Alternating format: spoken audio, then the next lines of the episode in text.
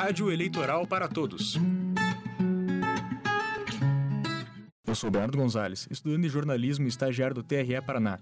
Você confere agora mais um TRE Entrevista da Rádio Eleitoral para Todos.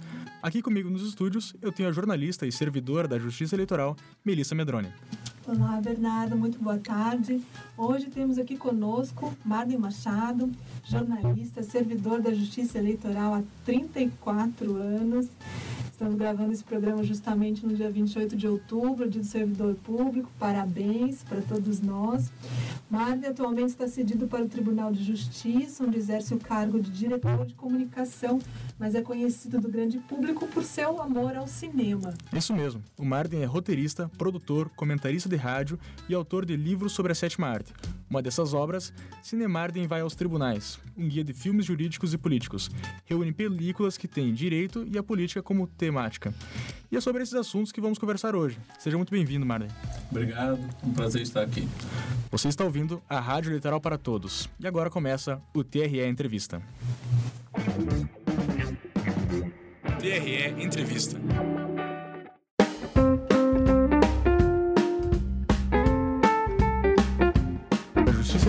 Pode ser acessada no canal do TRE no YouTube, no Spotify e nas redes sociais.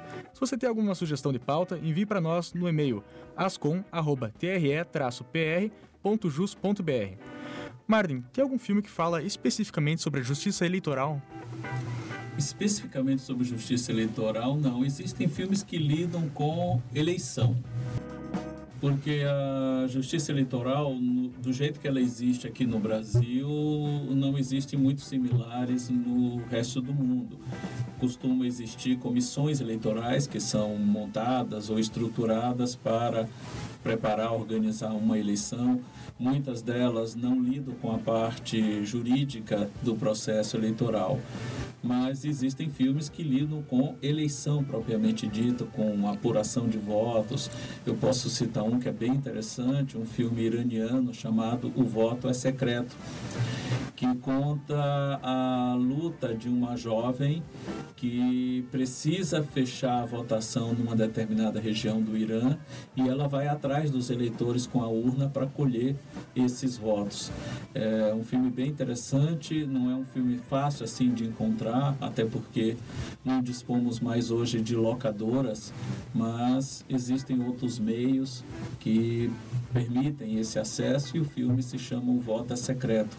Existem filmes americanos também que lidam principalmente com aquela famosa eleição entre o, o George Bush e o Al Gore, que houve aquela questão lá na Flórida que chegaram a cogitar uma recontagem. O filme se chama justamente Recontagem e lida com esse fato.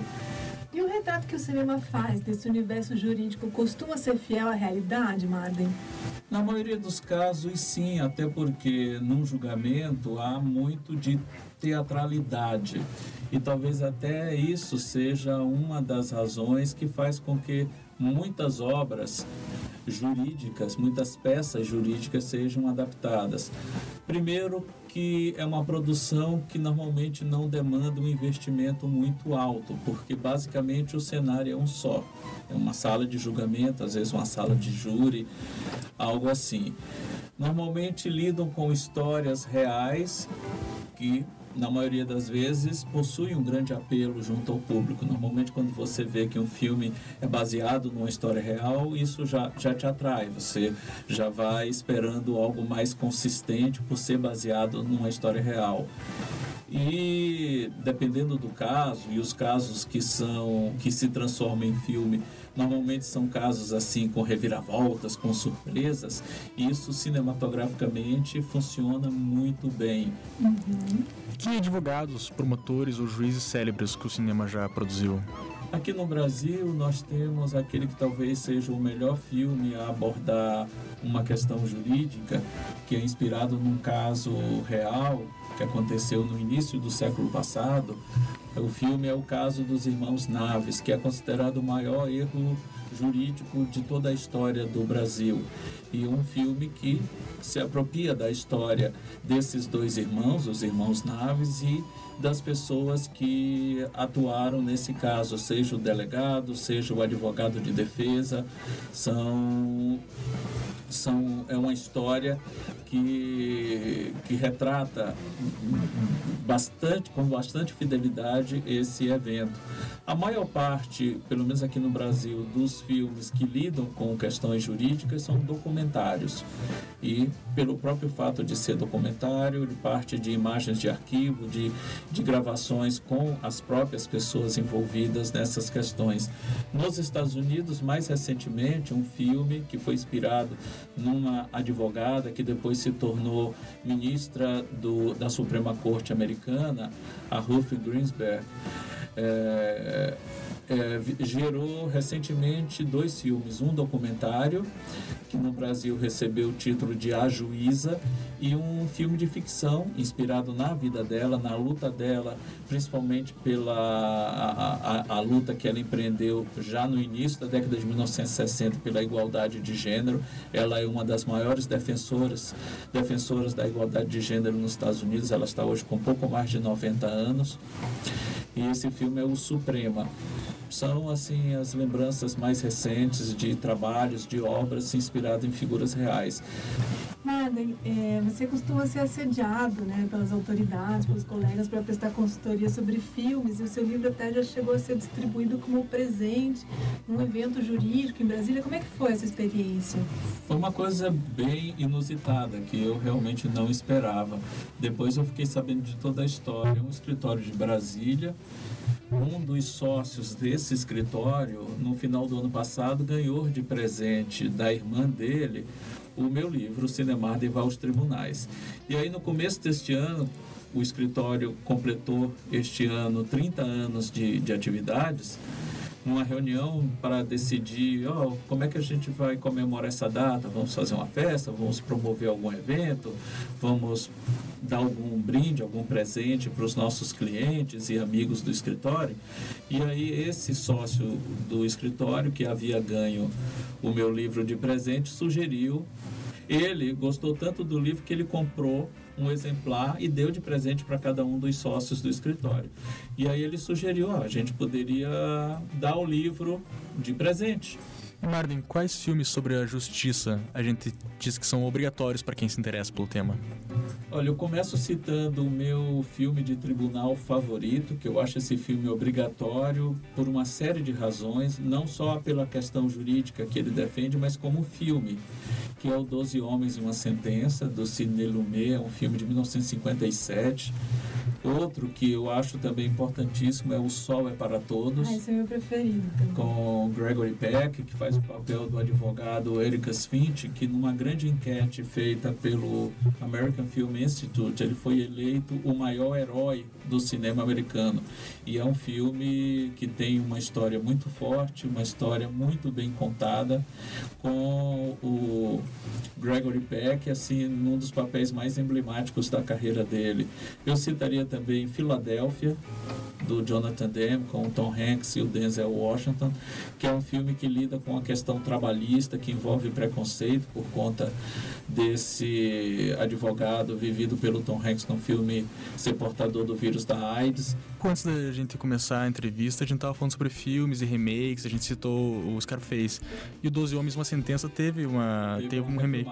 Ah, ela é tão boa, ela é muito boa também, mas eu, eu gosto mais da versão original. Não desmereço a refilmagem, uhum. ela é tão boa quanto porque a história original é muito boa mas a, a versão de 1957 tem um, um, um, charme que a refilmagem não tem.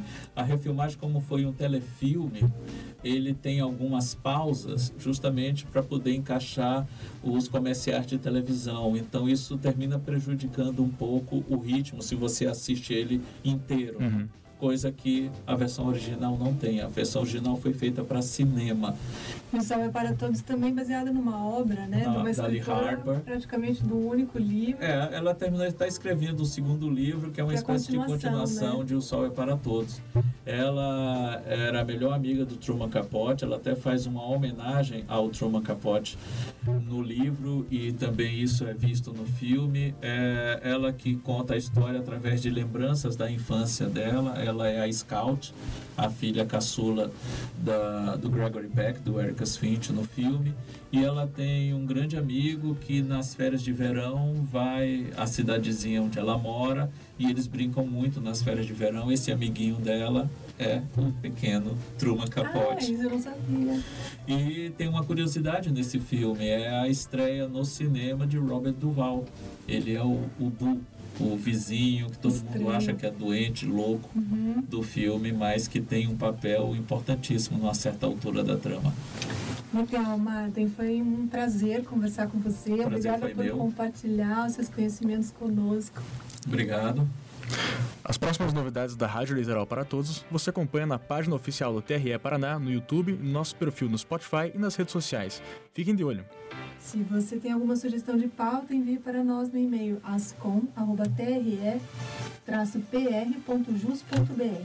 Até a próxima edição. Tchau!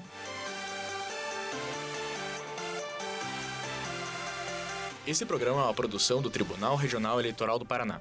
Presidente, desembargador Gilberto Ferreira. Vice-presidente, desembargador Tito Campos de Paula. Diretor-geral, Dr. Valcir Mombach. Coordenadora de Comunicação Social, Rubiane Barros Barbosa Creus. Jornalismo, Melissa Diniz Medrone. Estagiários, Beatriz Tedesco. Bernardo Gonzalez, Enia Melissa. Lamartine Lima, Rita Vidal. Tiliane Leitoles. Valesca Loureiro. Seção de Produção Audiovisual, Everton Balgrabski. Elizabeth Silvia Petrorossi. Identidade visual, Simone Rimbecker.